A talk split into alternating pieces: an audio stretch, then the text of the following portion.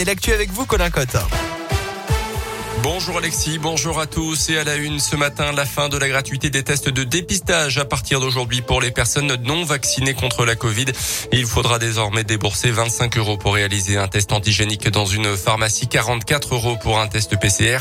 Les tests restent quand même pris en charge pour les personnes vaccinées, les mineurs, les cas contacts identifiés par l'assurance maladie et les personnes non vaccinées qui ont des symptômes et qui présentent aussi une ordonnance de leur médecin.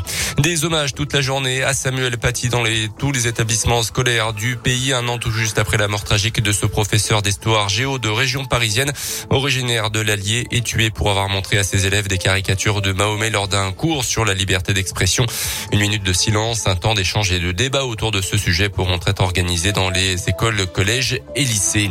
Dans l'actu en Auvergne, un Clermontois de 38 ans convoqué dans un an devant la justice auvergnate. Dans la nuit de mercredi à jeudi, les policiers de la VAC étaient intervenus dans un immeuble du quartier de la gare à Clermont euh, pour un homme menacé un membre de sa famille avec un briquet et une bombe aérosol.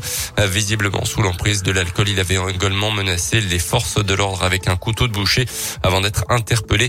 D'après la montagne, le proche n'a pas souhaité porter plainte, au contraire à des policiers et d'un de ses voisins pour dégradation de sa porte d'entrée et d'une boîte aux lettres également. En bref, en sport, en basket, le début du championnat de Pro B ce soir pour la Jave. Les Auvergnats se déplacent sur le parquet d'Aix-Maurienne.